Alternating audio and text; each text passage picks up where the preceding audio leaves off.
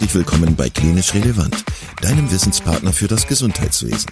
Dreimal pro Woche, nämlich Dienstags, Donnerstags und Samstags, versorgen wir dich mit unserem Podcast und bringen dir Fachwissen in deine klinische Praxis. Weitere Informationen und Angebote findest du auf unserer Webseite www.klinisch-relevant.de. Viel Spaß beim Zuhören!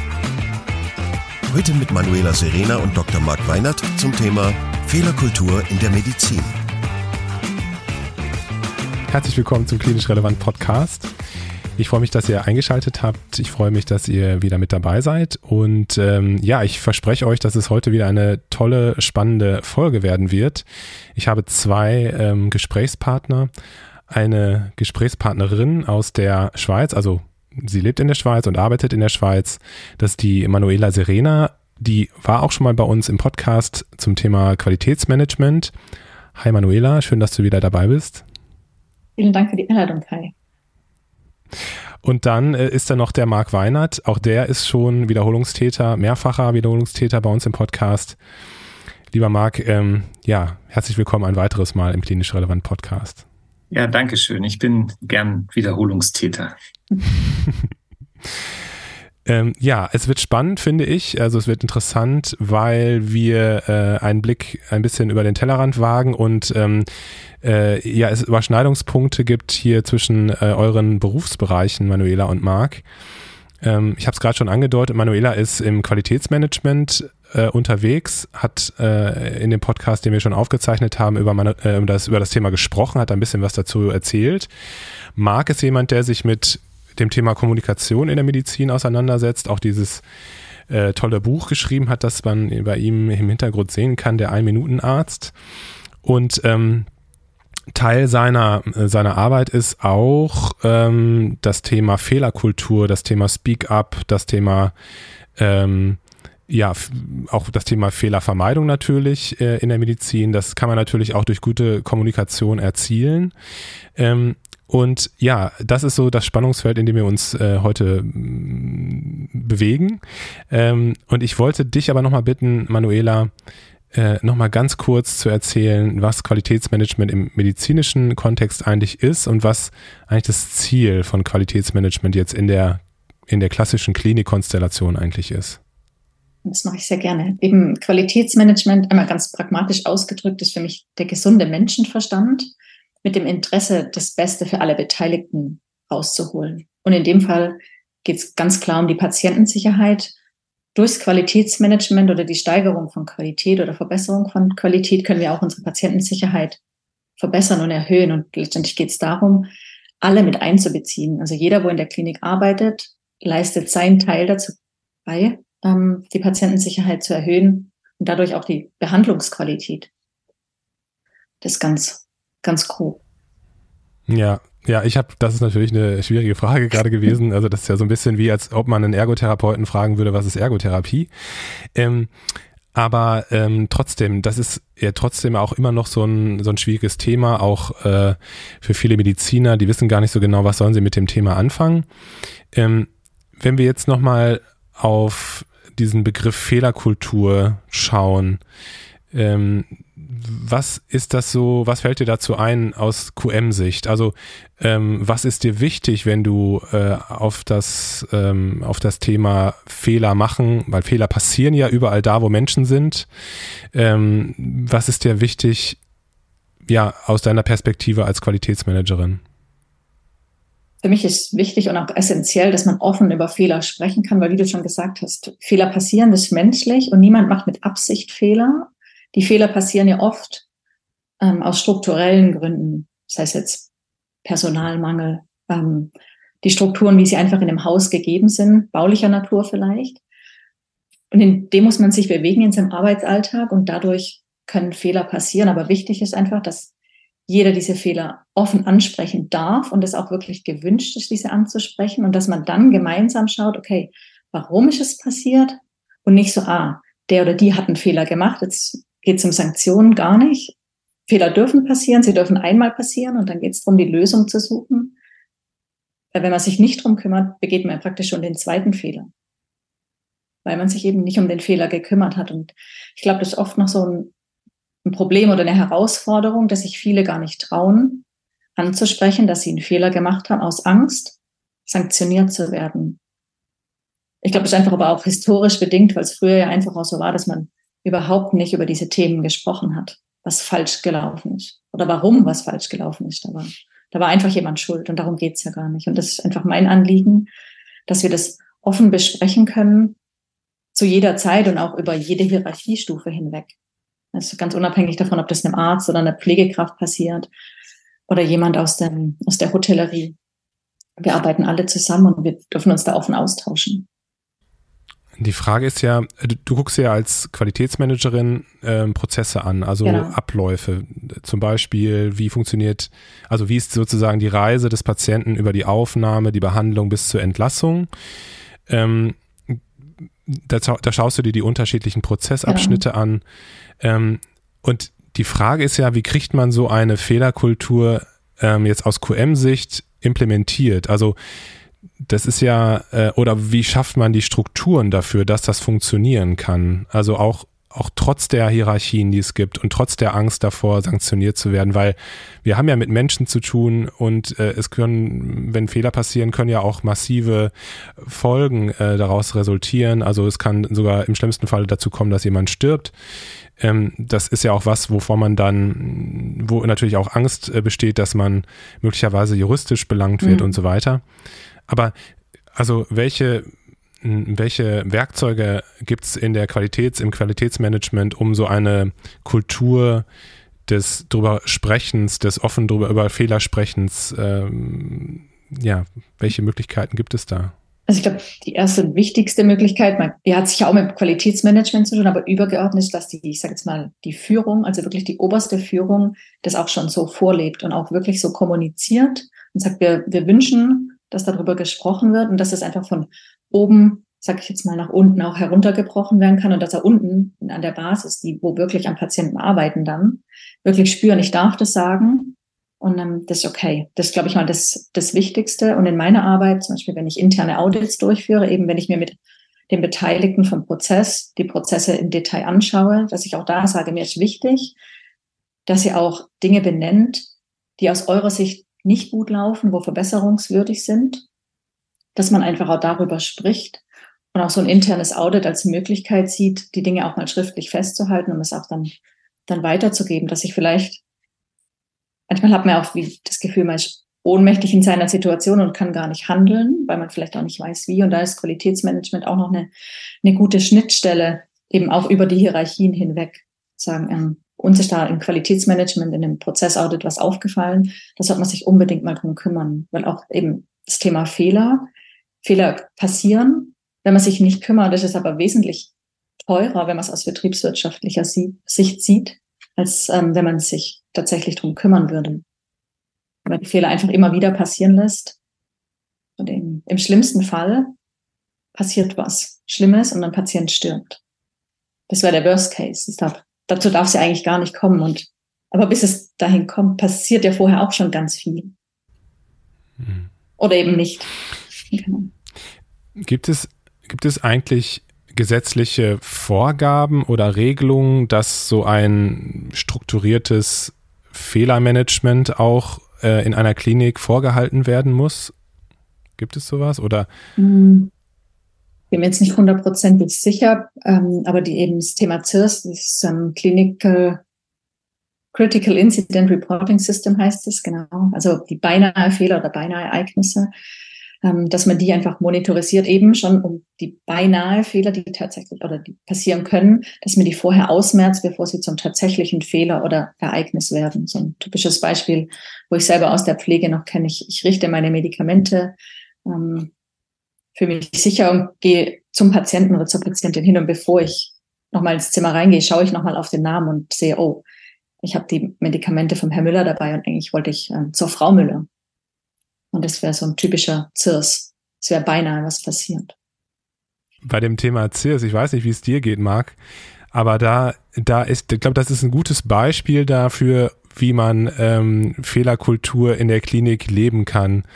Nämlich äh, gut oder schlecht oder destruktiv oder konstruktiv, weil ich finde, diese CIRS-Veranstaltung, die habe ich ähm, teilweise als sehr, ja, wie so eine Farce sozusagen erlebt, wo jeder nur so ähm, schnell fertig werden wollte und ähm, das war nichts äh, Konstruktives, nichts, äh, wo man dann nachher das Gefühl hatte, dass das passiert nie wieder. Ähm, das habe ich aber auch als sehr, äh, also in anderen Kliniken, dann im anderen Setting auch als sehr hilfreich empfunden. Ich weiß nicht, also wie du das siehst, aber äh, das kann man ja so und so gestalten, so eine so ein äh, so ein CS äh, so eine CS, äh, CS Konferenz zum Beispiel. Ähm, wie ist das in deinem Alltag? Wie erlebst du das mit mit ähm, mit Fehlern, den Umgang mit Fehlern? Du bist ja auch äh, im Operationssaal äh, zugange. Du bist, äh, du hast natürlich als jemand, der äh, Narkosen macht, natürlich auch nochmal ganz anders involviert. Ähm, wie siehst du das? Wie kann man konstruktiv oder destruktiv mit, mit Fehlern umgehen? Ah, hervorragend. Ich würde gleich das, das Beispiel von der ähm, Manuela aufgreifen und ähm, sagen, also in Deutschland ist für Krankenhäuser tatsächlich die Teilnahme an einem ZIR-System oder ein eigenes zu haben gesetzlich vorgeschrieben. Für ähm, Arztpraxen ist es das nicht.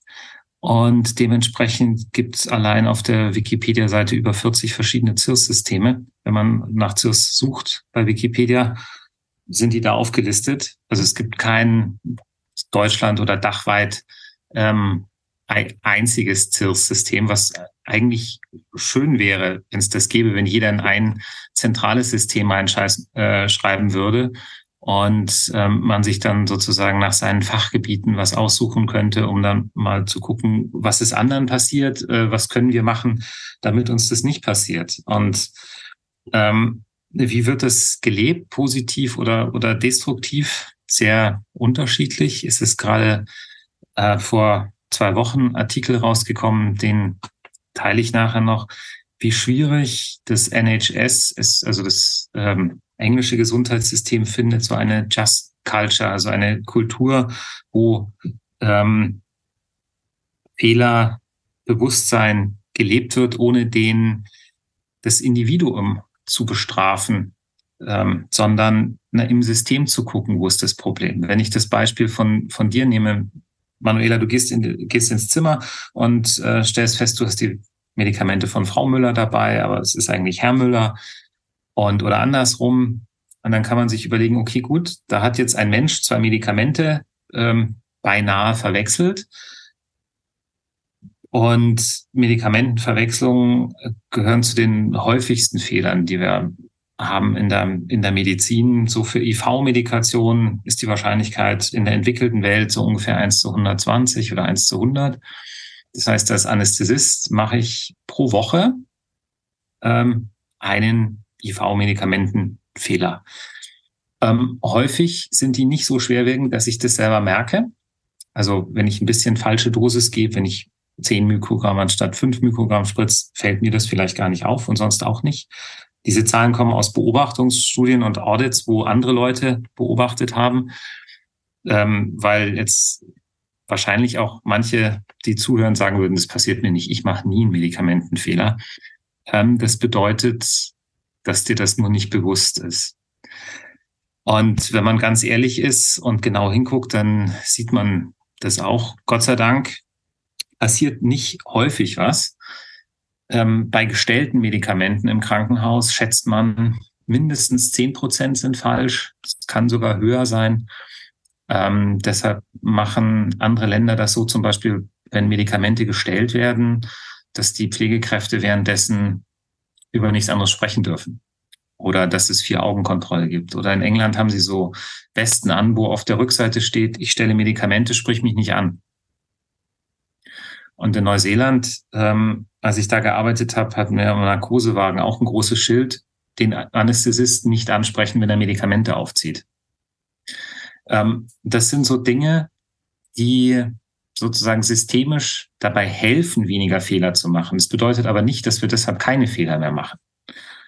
Und wenn wir einen Fehler machen, und wir machen sehr, sehr viele Fehler, nicht nur bei der Medikamentengabe, sondern überhaupt viel mehr, als uns eigentlich bewusst ist. Und wenn wir müde sind oder gestresst, noch mal mehr, Und wenn wir eine komplizierte Tätigkeit ausführen und müde und gestresst sind, ähm, dann noch mal mehr. Und das bedeutet, dass für viele Sachen mehr Training nicht die Lösung ist. Also das heißt nicht, ich habe gesehen, da hat jemand diese beiden Medikamente verwechselt. Ähm, jetzt schreiben wir eine E-Mail, ähm, hängen das irgendwo aus, diese Medikamente bitte nicht verwechseln. Ähm, seid euch äh, gewahr, diese Medikamente, die schauen gleich aus, weil sie vom gleichen Hersteller sind, die gleiche Schriftgröße haben, die gleiche Ampullengröße, sind aber zwei völlig verschiedene Medikamente. Nur aus Corporate Identity sehen die halt leider zufällig total gleich aus. Aber weil sie günstig sind, kaufen wir die weiterhin und wir stellen sie auch weiterhin in dieselbe Schublade. Aber bitte verwechselt die nicht mehr. Ähm, das hilft nicht sondern was dann helfen würde, wäre zum Beispiel den Hersteller zu wechseln oder zu sagen, okay, gut, die dürfen nicht zusammen in derselben Schublade aufbewahrt werden. Je genauer man sich sowas anschaut, weil der Mensch, der den letzten Fehler macht, der dazu einem Schaden führt, ist nur der letzte in einer Kette von vielen anderen. Zum Beispiel ähm, weiter oben in der Kette, wir wechseln unseren A-Einkäufer auf den B-Einkäufer und deshalb ist jetzt die Ampulle, die du kennst, gibt's nicht mehr, sondern es gibt eine Ampulle, die du auch kennst, aber da ist ein anderes Medikament drin. Und das legen wir jetzt auch dort in den Schrank. Und keiner hat darüber informiert, dass der Anbieter gewechselt wurde für dieses eine Medikament und dass die jetzt plötzlich gleich aussehen, nebeneinander liegen. Ähm, ein anderes Beispiel, was immer wieder schön ist, ist der Anschluss von einem Lokalanästhetikum an eine IV-Leitung. Ähm, zum Beispiel für einen Periduralkatheter bei der Geburt oder zur Schmerzausschaltung nach einer größeren OP. Gerade bei den größeren Operationen haben die Patienten meistens einen zentralen Venenkatheter und sie haben vielleicht auch einen Periduralkatheter und die werden dann vielleicht sogar noch auf der beiden Seite an der Schulter ausgeleitet. Und das heißt, wir haben zwei Lyr-Lock-Systeme, die direkt nebeneinander liegen. Und auf der Station ähm, wechselt dann ein gut oder weniger gut ausgebildeter im Dunkeln, ähm, weil er den anderen Patienten nicht wechseln will, die Leitung und schließt es vom PDK an den ZVK an. Und plötzlich läuft ein IV ein Lokalanästhetikum, was potenziell tödlich sein kann. Und wenn das dann passiert, dann wird mit dem Finger auf den gezeigt, der das im Dunkeln um drei Uhr nachts verwechselt hat. Und aber nicht auf den, der gesagt hat, Moment mal, ähm, das Problem hatten ja schon viele. Und ähm, das ist auch nicht das erste Mal, dass das passiert ist. Gibt es denn da keine andere Möglichkeit, das zu verhindern? Und äh, siehe da, die gibt's. Ähm, es gibt nämlich Hersteller für Systeme von Lokalanästhetika, die einen anderen Anschluss machen. Das ist dann kein Lyr-Lux-System mehr, dann kann man IV-Medikamente dort nicht mehr anschließen. Völlig überraschenderweise sind die teurer. Ähm, das heißt, es kostet im Vorfeld mehr Geld. Und es gibt diesen schönen Spruch, der ist nur Fame and Prevention. Das heißt, solange alles gut geht, ähm, kostet es auch kein Geld. Und wenn ich aber Geld ausgebe, um was zu verhindern, was nicht passiert ist, dann ist es unglaublich schwierig, das zu begründen, weil es ist ja nichts passiert. Und ähm, das macht QM unter anderem oder äh, CIRS-Systeme schwierig. Und das andere, was es schwierig macht, ist unser Bedürfnis nach einer einfachen Lösung mit einem Finger auf jemanden zu zeigen und zu sagen, ja, wie kann der so blöd sein? Ja, der weiß doch oder müsste wissen, dass, dass man das da nicht anschließt. Und ich weiß das auch und ich habe das in meinem Leben schon zweimal gemacht. Und zweimal ist es jemand anders aufgefallen und es ist nichts passiert. Ähm, ich sage das deshalb, weil es wichtig ist, über seine eigenen ähm, Fehler sich dessen bewusst zu sein und darüber zu sprechen. Und nur wenn man das sagt und macht, dann trauen sich andere auch. Ähm, und auch jemanden anzusprechen. Wenn man was sieht, wo man denkt so, hm, das könnte vielleicht ähm, nicht so ganz richtig sein. Der macht das aber mit so viel Selbstbewusstsein, ähm, da spreche ich den vielleicht nicht an. Und außerdem ist er ja auch in der Hierarchie über mir. Und da sage ich vielleicht lieber nichts. Und im Nachhinein frage ich mich dann, warum hat er nichts gesagt? wenn er es doch gesehen hat. Ich habe da ähm, ein schönes Beispiel für. Äh, einmal, wie man es gut machen kann und einmal, wie man es schlecht machen kann. Und wie man es schlecht machen kann, zähle ich vielleicht zuerst. Ich habe mal in einer Privatklinik gearbeitet, ähm, die einem einzelnen Menschen gehörte. Und der hat, weil die Ärzte alle bei ihm persönlich angestellt waren, gerne bei der Visite morgens Leute fristlos entlassen, wenn er der Meinung war, sie hätten einen Fehler gemacht. Und es hat zu vielen Gerichten vom Arbeitsgericht geführt. Die Prozesse hatte alle verloren. Ihm aber völlig egal, weil es seine Klinik war. Und er hat einfach gesagt, ich kann das machen. Und dann ist die Frage, okay, also ich habe diese Erfahrung, da hat jemand einen Fehler gemacht oder vielleicht wird es auch nur vermutet und er wird fristlos gekündigt. Was macht das mit mir und was mache ich, wenn mir ein Fehler passiert? Gehe ich dann zu dem hin und sage mir, ist ein Fehler passiert? Natürlich nicht. Wahrscheinlich nicht. Mhm. Auf keinen Fall, genau. Ähm, mhm. so war das, so war das Klima da und so war die Denke da. Ähm, mhm. und die Frage was, aber was mache ich denn dann? Ich versuche es zu verschleiern oder jemand anders in die Schuhe zu schieben. Und das war das Arbeitsklima da. Ich habe da neun Monate gearbeitet, die ich noch für meine Weiterbildung brauchte. Das waren die längsten neun Monate, die ich jemals irgendwo gearbeitet habe. Es war ein sehr, sehr unangenehmes Arbeitsklima, ähm, weil jeder auf der Hut war, aber nicht nur auf der Hut, keine Fehler zu machen, sondern auch, ob jemand anders, jemand vielleicht einen Fehler in die Schuhe schieben könnte. Und überhaupt war es geprägt von Angst. Und äh, wenn ein Arbeitsumfeld von Angst geprägt ist, kann man da schlecht über äh, Dinge reden und sprechen. Und jetzt ein Positivbeispiel dazu. Ähm, Positivbeispiel auch über einen Fehler, der mir passiert ist.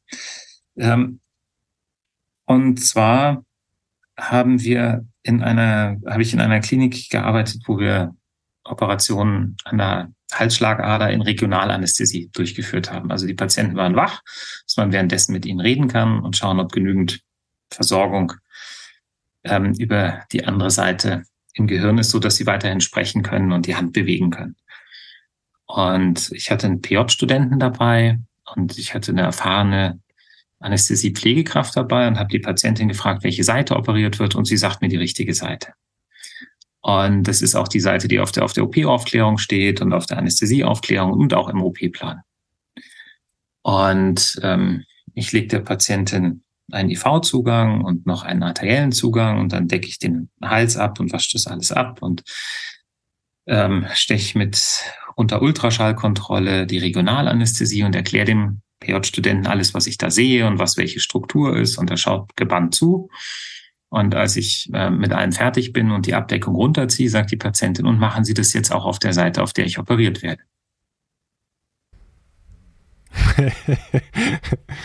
Und ich gucke ein bisschen doof, auch mit Mundschutz und gucke drauf und sehe, ja, stimmt, das ist nicht die Seite, die sie vorher gesagt hat, ist auch nicht die Seite, die auf der OP-Aufklärung steht und auch nicht die Seite, die ich vorher richtig bestätigt habe eigentlich. Aber ich habe den arteriellen Zugang auf der Seite gelegt und bin einfach so hochgegangen und habe dann nachher den PJ, also und, und dann bin ich zum Gefäßchirurgen gegangen und habe gesagt, ähm, müssen wir leider morgen operieren, weil ich habe den Block auf der falschen Seite gestochen. Und dann sagt er, ja klar, kein Problem, ähm, kann passieren. Und sprichst du mit der Patientin? Sage ich, ja, mache ich. Ich spreche mit der Patientin und, ähm, und er spricht dann nachher auch noch mit ihr. Dann sind wir zu ihr gegangen. Sie hat gesagt, oh, jetzt ist ja auch noch ein bisschen schlecht und äh, ob man das Ganze nicht morgen machen könnte. Und dann habe ich gesagt, ja, wir haben auch auf der falschen Seite gestochen. Wir machen das dann morgen.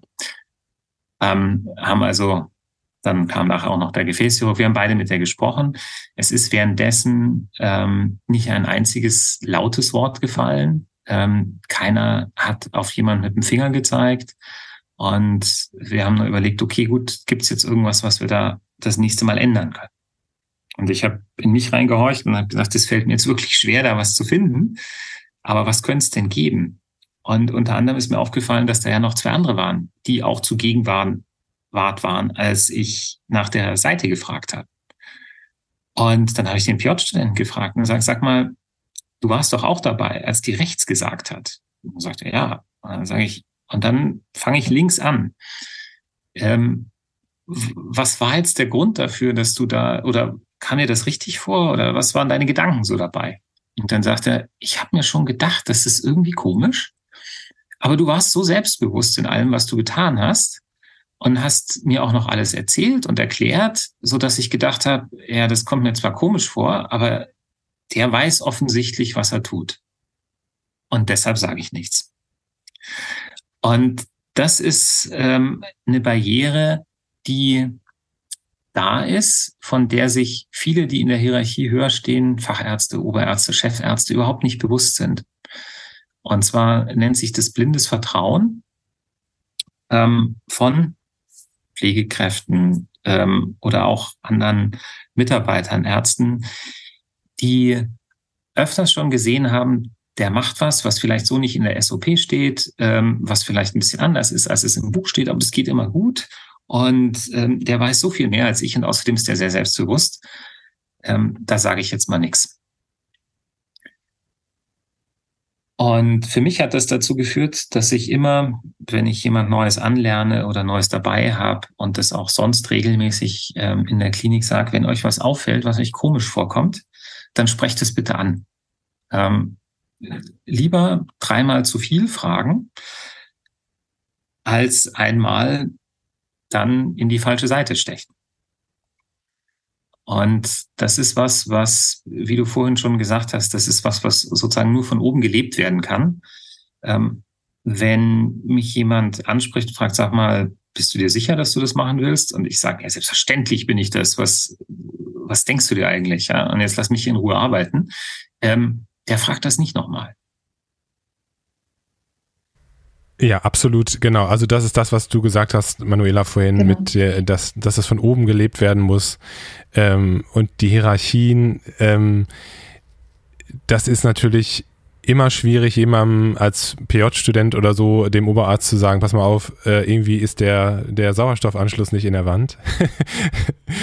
äh, das, ist, das ist schwierig, aber äh, wenn, das, wenn das sozusagen normal ist, dass man über solche Sachen spricht und alle das tun und man auch ein freundliches Kommunikationsklima hat, äh, keinen großen Druck, also dass alle so äh, immer parat stehen müssen, dann ist das natürlich viel, viel einfacher.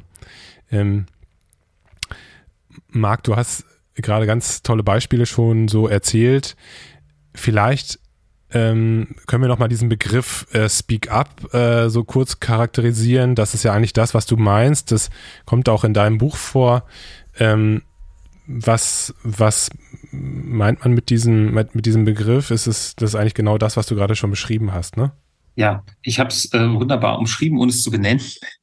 ähm, es, da geht es um Speaking Up und Speaking Up deshalb, weil es häufig darum geht, dass jemand, der in der Hierarchie ein bisschen tiefer steht, was Sicherheitsrelevantes bemerkt und das auch anspricht. Und so wie ich mir das in dem Fall sozusagen gewünscht hätte, dass jemand sagt so, ey, bist du dir sicher, dass das die richtige Seite ist? Und das hätte jeder von den dreien sein können. Also Speaking Up kann auch sozusagen vom Patienten kommen. Und ähm, schließt, weil das ist meine Meinung und Überzeugung, dass ein Behandlungsteam den Patienten immer mit einschließt. Und je mehr Agency, also Fähigkeit er hat, ähm, daran mitzuwirken, desto besser ist der Heilungsprozess und desto sicherer ist es auch für ihn. Und ähm, Speaking Up ist was, was sich in den letzten Jahren so ein bisschen in die Forschung reinbewegt. Es gibt mehrere Studien dazu, wie wichtig es wäre, wenn wir das alle hätten und machen würden und wie schwierig es ist, ähm, das tatsächlich umzusetzen, weil es gibt Hemmnisse, die ein Speaking Up schwierig machen und äh, das, ein paar davon waren auch bei dem Beispiel mit der Patientin mit der Operation an der Halsschlagader. Das eine ist zum Beispiel, dass häufig der Patient wach ist. Und möchte ich jetzt jemanden, der in der Hierarchie über mir steht, direkt vom wachen Patienten ansprechen, fragen, ist das richtig, was du da machst? Da habe ich ein Hemmnis für. Ähm, aus verschiedensten Gründen, aber eins, äh, ein Hemmnis, was nicht zu unterschätzen ist, der Patient ist nachher weg, mit dem muss ich noch Jahre eventuell zusammenarbeiten. Ähm, ein weiteres Beispiel, also oder ein weiteres, weiterer Punkt ist, was schwierig machen kann, ist, dass da nur eine geringe Zeitspanne ist, wo ich was ansprechen kann. Speziell bei Medikamenten, Fehldosierungen. Wenn jemand was ähm, spritzen möchte, die Spritze nimmt und versenkt, ähm, dann sind das vielleicht nur wenige Sekunden, in denen das passiert. Und in der Zeit muss ich den anderen schon angesprochen und gestoppt haben, sozusagen. Also es ist eine Zeitknappheit da, es ist ähm, häufig sozusagen der Patient wach und ähm, es ist häufig ein Hierarchiegefälle da. Und die drei Sachen machen das eben schwierig, sowas zu machen. Anderes Beispiel, äh, was auch in der Studie gut untersucht ist, ist zum Beispiel Umkehrisolation in der Onkologie, wo die Tür aufgeht, die ähm, Patient hat keine Leukos, weil er äh, gerade nach der, nach der Chemotherapie ist oder von einer Stammzelltransplantation und äh, die Pflegekraft, die drin ist, ist ähm, voll vermummt. Und aber es kommt ein Oberarzt rein und der hat keine Handschuhe an. Und dann hat die Pflegekraft zwei Sekunden, um dazwischen zu gehen, bevor er ihn anfasst. Und ähm, da ist auch der Patient wach. Ähm, das ist auch sozusagen nur ein sehr kurzer Zeitraum. Und ähm, es ist auch so, dass da ein Hierarchiegefälle ist. Ähm, anderes Beispiel, andere Beispiele sind ähm, Kreissaal zum Beispiel. Wenn jemand was auf dem CTG sieht, ist auch ähm, die Mutter, werdende Mutter ist auch wach, der Vater oder noch andere Angehörige sind dabei oder Partnerin. Und ähm, auch da kann es schwierig sein, was anzusprechen. Und dann gibt es so Methoden, wie man das besser machen kann. Also das erste ist, dass das jeder wissen muss, dass es das gibt überhaupt, das Speaking Up und ähm, dass man das machen darf und dass das gewünscht ist. Ähm, das ist die eine Sache, weil, wie gesagt, wenn ich Leuten öfters über den Mund fahre, dann passiert das nicht. Dann wird das keiner machen. Und, oder man braucht ein sehr starkes Rückgrat, äh, wenn einem da öfter schon jemand ähm, sozusagen eins auf den Deckel gegeben hat und braucht ähm, sehr viel Mut teilweise dann halt auch zu sagen, so, hey, das ist jetzt so nicht richtig. Und ähm, gerade weil Patienten wach sind, ähm, ist es so, dass es da Möglichkeiten gibt, wie zum Beispiel ähm, eine Ampelsprache, dass man sagt, ich fühle mich gelb. Ähm, dann ist es so ein Codewort, dass man sagt, okay, ich habe jetzt was gesehen, was ich für sicherheitsrelevant halte, aber das kann ich dir jetzt nicht sofort sagen aber stopp mal mit dem, was du gerade machst und wir unterhalten uns gleich nochmal drüber. Oder ähm, ich kenne einen Kreissaal, in dem heißt es, ich muss mit Ihnen noch über Frau Schwarz sprechen. Es geht natürlich aus Datenschutzgründen nur vor der Tür. Ähm, dann weiß der, die Oberärztin auch, die Hebamme hat jetzt gerade was gesehen, möchte mir das sagen, aber jetzt nicht direkt vor der werdenden Mutter. Und ähm, das sind so Möglichkeiten, wie man Speaking Up erleichtern kann, wenn man das nicht direkt vom Patienten sagen kann. Die Gefahr ist natürlich auch, äh, dass man sein eigenes, also als derjenige, der gerade was durchführt, was möglicherweise falsch ist, ist, ist natürlich auch, dass man sein eigenes äh, Gesicht verliert, ne? Oder? Also äh, das ist doch sicherlich ja. auch einer der Gründe, warum Sachen dann so runtergespielt werden oder nicht gesagt werden. Ähm, ist das, ist das auch untersucht? Ist das auch äh, eine der, der Gründe, warum Speaking Up möglich, äh, möglicherweise nicht erfolgt? Also es gibt eine Studie vom Michael St. Pierre, die kann man vielleicht, ähm, ich glaube, die ist inzwischen Open Access, mal, mal gucken, kann man vielleicht in die Show Notes tun. Eine Simulatorstudie, wo er das untersucht hat äh, bei einer Anästhesieeinleitung. Und da wurde im Nachhinein auch gefragt, ihr habt ähm, sozusagen, wenn ihr das nicht gemacht habt, also wenn ihr nicht interveniert habt, was waren die Gründe dafür? Und ein Teil war eben dieses blinde Vertrauen. Ein Teil war einfach Verwunderung, ähm, wo man gar nicht sagen konnte, warum er nichts gemacht hat. Ähm, und ein Teil war, ja, ähm, der macht öfters was, was so nicht in der SOP steht, aber der macht das halt. Und da haben wir uns dran gewöhnt. Und ähm, ein Teil war, habe ich schlechte Erfahrungen mitgemacht, wenn ich was gesagt habe. Und deshalb mache ich das nicht mehr. Und das war auch ein höherer zweistelliger Prozentbereich. Also 20 Prozent oder so, die nichts gesagt haben, haben nichts gesagt, weil sie schlechte Erfahrungen gemacht haben. Mhm. Mhm. Manuela, du, du bist ja ähm, Qualitätsmanagerin und Qualitätsmanagement gibt es ja nicht nur in der Medizin, beziehungsweise das kommt ja eigentlich aus anderen Branchen, muss man sagen. Mhm. Was denkst du, was kann man vielleicht in der Medizin noch lernen aus anderen Branchen, beziehungsweise was, was wird in den anderen Branchen anders gemacht, wenn man sich vielleicht so einen einfachen Produktionsprozess vorstellt in einer Fabrik oder so? Wie, wie ist das da mit, mit Fehlermanagement und ähm, äh, ja, der Umgang überhaupt mit Fehlern? Ich glaube, also insgesamt glaube ich, darf die, das Gesundheitswesen ähm, da auch noch mutiger werden, einfach auch mal Dinge auszuprobieren und nicht zu lange zuwarten. Ähm, ja, es passiert viel. Ich glaube, bei, der Digitalisierung, ich glaube, da ist auch so ein Thema, wo wir noch so ein bisschen hinterherhängen. Und ich glaube, eben beim Thema Fehler oder auch Kommunikation ist das eben auch der Fall.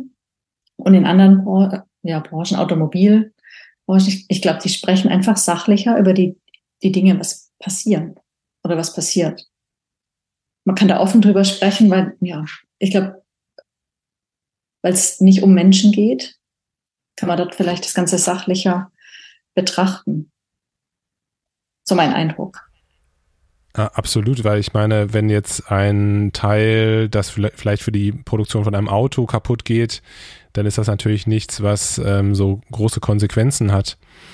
Ähm, wie jetzt bei der Gabe von einem Medikament in der falschen Situation oder in der falschen Dosierung. Ähm, und äh, da kann man natürlich vielleicht auch viel einfacher so äh, Korrekturschleifen durchführen.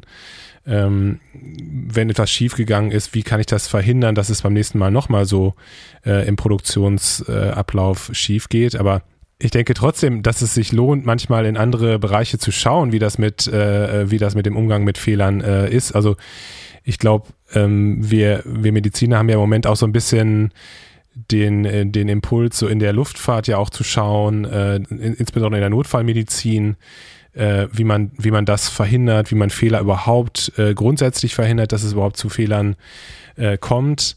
Äh, da, da erinnere ich mich auch an, an ein paar ähm, Beispiele von dir, Marc, aber auch äh, ich hatte mal das, das Glück, ich hatte, durfte mal mit einem äh, notärztlichen Kollegen mal fliegen zusammen und der hatte mir das auch alles erzählt, was man alles erstmal machen muss, bevor man überhaupt äh, in die Luft geht. Also das, das ist ja auch nochmal sehr, sehr interessant, was man da mitnehmen kann für die Medizin. Und ähm, genau, deswegen dachte ich halt, äh, man kann sicherlich auch da, du hast es gerade schon gesagt, man kann sicherlich auch aus, aus anderen Branchen dann noch, noch lernen für die Medizin. Ne? Genau, also ich meine, das CIRS, das kommt ja aus der, ähm, aus der Luftfahrt. Und wir haben es fürs Gesundheitswesen übernommen. Und, aber ich glaube, dort wird es noch, also ernsthaft ist vielleicht das falsche Wort, aber ich glaube, dort wird es auch noch konsequenter ähm, praktiziert, dass man sich wirklich anguckt und nicht ähm, ja, diese Veranstaltung war, ja, wir hatten eine CIRS-Konferenz, aber eigentlich kommt gar nichts dabei rum, weil man ja, wie du auch gesagt hast, Marc, vielleicht auch mal erstmal Geld in die Hand nehmen muss, um was zu verändern, um was zu verbessern, damit was überhaupt nicht mehr entstehen kann. Und das schon nach dem ersten mhm. Mal. Genau, und ich, also das ist ja so auch komplex, weil ähm, selbst wenn ich einen Fehler merke und den, äh, den vielleicht sogar in meinem engsten Umfeld versuche auszumerzen fürs nächste Mal, ist ja in den meisten Kliniken, auch wenn diese CIRS-Systeme ja Pflicht sind, ist es, glaube ich, nicht klar strukturiert, wie man dann äh, das Ganze höher aufhängt, damit eben in der ganzen Abteilung oder in der ganzen Klinik das nicht nochmal passiert, äh, damit man das halt auch in, äh, also klinikintern ähm, vielleicht verhindern kann. Ähm, das ist, glaube ich, auch, das wäre auch ganz wichtig, ähm, dass eben für alle klar ist, wenn, wenn ein Fehler passiert, was man dann auch macht, wie mit wem man spricht, äh, welche Prozesse dann in, in Gang ge äh, gebracht werden müssen, damit es eben äh, zu einer Vermeidung beim nächsten Mal kommt. Mhm. Da gibt's, also das, das lebt total. Ähm, erstens daran, wie stark ist es aufgehängt in einer Klinik beispielsweise. Und ähm, was passiert dann? Also diese Fehlerschleifen, also die Schleifen, die man da zieht, man macht eine Veränderung und dann muss man natürlich auch gucken, okay, hat das irgendwas gebracht? Ähm, und man muss dann wieder zuhören. Man muss nicht nur eine sozusagen die Änderung rausgeben, sondern muss auch gucken, ist das der richtige Weg gewesen? Hat es zu weniger geführt? Hat es zu mehr geführt? Ähm, äh, zum Beispiel ähm, gibt es Häuser, seitdem die äh, WHO-Checkliste eingeführt wurde, gab es erstmal mehr Seitenverwechslung.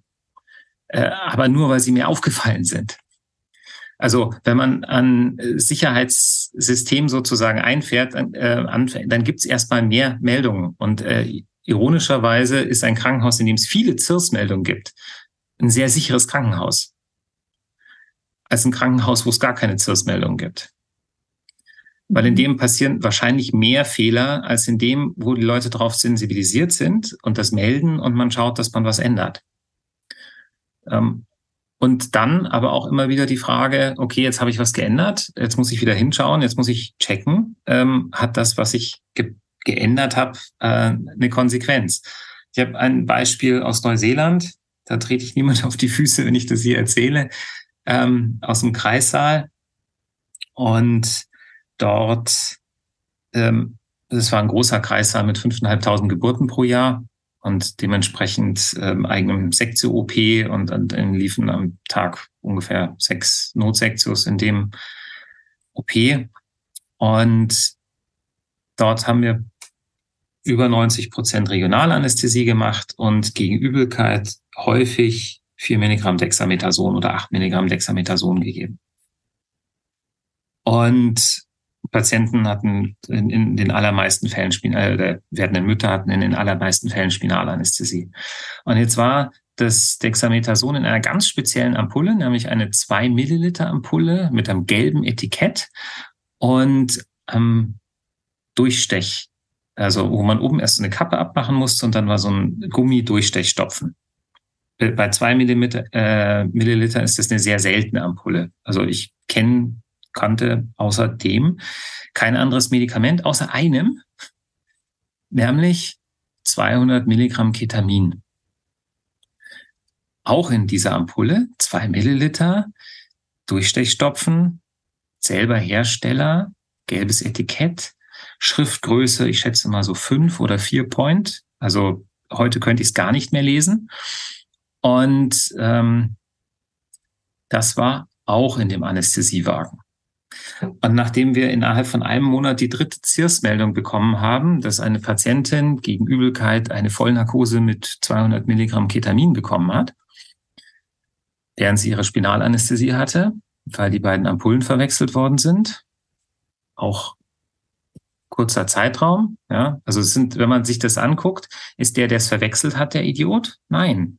Es sind zwei Ampullen, die man fast nicht unterschiedlich lesen kann, die genau gleich aussehen, aber die völlig unterschiedliche Medikamente haben und sonst gibt's dieses Medikament, also diese Ampulle überhaupt nicht. Und die sind beide in derselben Schublade und da liegt jemand, der sagt, mir wird schlecht. Also greife ich schnell dahin und nehme das Medikament, was ich ihm immer gebe, gegen schlecht. Und jetzt liegt aber in dem Fach leider die Ampulle mit den 200 Milligramm Ketamin und dann spritzt man das gegen Übelkeit und ähm, dann ist die Übelkeit weg, aber das Bewusstsein auch. Und ähm, daraufhin hat man dann in der CIRS-Gruppe gesagt, okay, gut, äh, das ist, das ist dreimal passiert. Wir müssen das, um den Menschen zu schützen, dass er diesen Fehler nicht macht, auch nicht um drei Uhr morgens, auch nicht, wenn es schnell gehen muss, auch nicht, wenn es dunkel ist. In, ja. ähm, deshalb nehmen wir das Ketamin aus dem Anästhesiewagen raus und tun es in den Opiat-Safe. Also wenn es jemand haben möchte, muss er sagen, ich möchte Ketamin haben, dann muss die Schwester das mit dem Schlüssel aus dem Safe holen. Dann hatten wir zwei Monate keine Vollnarkose durch Ketamin aus Versehen. Und ähm, dann kam der Oberarzt, der zuständig war für den Kreissaal zurück aus dem Urlaub und hat gesagt, es geht überhaupt nicht. Ich brauche das Ketanin für die Notsektion, wenn ich wirklich mal Vollnarkose machen muss. Es geht nicht, dass dann erst jemand wegläuft und das aus dem Schrank holt. Außerdem brauche ich die Pflegekraft da. Das kommt wieder in den Wagen.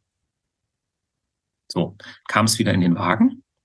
Es wurde natürlich niemand darüber informiert. Und im nächsten Monat hatten wir wieder zwei Vollnarkosen durch Ketamin. Um dann festzustellen, okay, gut, so geht das nicht. Wir müssen da jetzt nochmal drüber sprechen. Ähm, weil so funktioniert das nicht. Was können wir machen? Ja, ich will das Ketamin auf dem Wagen haben. Das darf nicht im Safe sein. Okay, gut, das widerspricht dem, ähm, dass die Ampullen gleich ausschauen. Können wir es von einem anderen Hersteller beziehen? Nein, können wir nicht, weil in Neuseeland wird alles von Pharmex bestellt. Also es gibt sozusagen eine Apotheke für ganz Neuseeland. Und wenn das Medikament da nicht gelistet ist, gibt's nicht. Und da gab's halt nur Ketamin in dieser ähm, Dosierung, Darreichungsform und vor allen Dingen auch Ampulle. Also im ganzen Land nicht anders. Gut, was können wir dann machen? Okay, wir können ähm, voraufgezogene Spritzen für das Notsektion-Set machen. Und daraufhin wurde dann im Notsektion-Set eben das Ketamin auch schon aufgezogen, wenn das jemand nutzen möchte. Und es gab von der Apotheke vorgefertigte Spritzen, wo das drin war. Das heißt, es musste nicht mehr eine Ampulle im Wagen sein. Und ähm, so konnte diese Verwechslung, ich greife aus Versehen in der Geschwindigkeit im Dunkeln zur falschen Ampulle, nicht mehr gemacht werden. Ich würde gerne zum Schluss nochmal auf eine Sache hinweisen, die, ähm, die du angesprochen hast vorhin, Marc, nämlich, dass äh, ich hatte gesagt, es ist ja, ähm, es ist ja bei uns in der Medizin so, dass durch Fehler eben halt auch Menschen sterben können. Und äh, das ist ein großer Unterschied zu anderen Branchen. Da hattest du aber darauf hingewiesen, dass es natürlich auch Situationen, äh, Branchen in Anführungszeichen gibt, wo äh, durch Fehler viel, viel mehr als eine Person zu Schaden kommen können, im schlimmsten Fall sogar sterben können. Also wo viele Menschen durch einen Fehler, sei es in einer Fabrik, in einem Atomkraftwerk, was auch, was auch immer, in einem Flugzeug, das ist ja auch ein gutes Beispiel. Deswegen wird ja auch da sehr viel Wert auf äh, Sicherheit äh, gelegt. Ähm, da, da ist das mit den, mit den ganzen, mit der ganzen Fehlerkultur, äh, der Umgang mit Fehlern auch nochmal ganz anders hochgehängt und auch anders gegenfinanziert. Das finde ich, das ist auch nochmal wichtig, dass dass man darauf hinweist vielleicht, ne, dass, weil du sagst, es ist, es ist keine, there's no uh, glory in prevention, weil es da nur, nur um einen Men Menschen gibt, geht oder vielleicht zwei, die dabei äh, versterben, aber das ist natürlich was ganz anderes, wenn, äh, wenn ein ganzes Flugzeug abstürzt oder ein äh, Atomkraftwerk äh, dazu führt, dass, dass äh, viele, viele, viele Menschen sterben. Ne? Ja, ähm, das, das ist so. Also in den anderen, in anderen Branchen, auf die man da gucken kann, das sind hauptsächlich die High-Risk-Industrien. Ähm, ähm, da wird das teilweise viel höher aufgehängt und viel wichtiger, weil man sagt, okay, wenn hier was sozusagen, wenn, wenn hier was schief geht, dann können wir es nicht, ähm, dann können wir es nicht wieder gut machen. Also Challenger zum Beispiel, die Challenger-Katastrophe äh, Raumfahrzeuge, die sind nicht versichert. Ähm, weil die Versicherungssumme wäre der äh, nochmal der komplette Wert. Also eine Versicherung, die ein Raumfahrzeug versichern würde, würde 100 Prozent des Wertes Raumfahrts als Versicherungsprämie äh, verlangen. Deshalb sind die nicht versichert. Das heißt, wenn da was schief geht, dann ähm, ist alles weg. Und dementsprechend lohnt es sich dort viel Geld auszugeben im Vorfeld. Und ähm, erstaunlicher oder traurigerweise ist es so, wenn ein Mensch in einem Krankenhaus stirbt, dann ist es nichts, was zu dem finanziellen Ruin des Krankenhauses führt. Ähm, bei einer Fluggesellschaft, wo ein Flugzeug abstürzt, äh, dann ist es mit 50-prozentiger Sicherheit das Ende dieser Fluggesellschaft. Also Germanwings zum Beispiel gibt's nicht mehr. Das ist ein Flugzeug, das abgestürzt ist. Und ähm, Gründe ausführlich diskutiert an anderer Stelle. Ähm, auf alle Fälle, die Fluggesellschaft gibt's nicht mehr. Und das Gleiche gilt für ein Chemieunternehmen.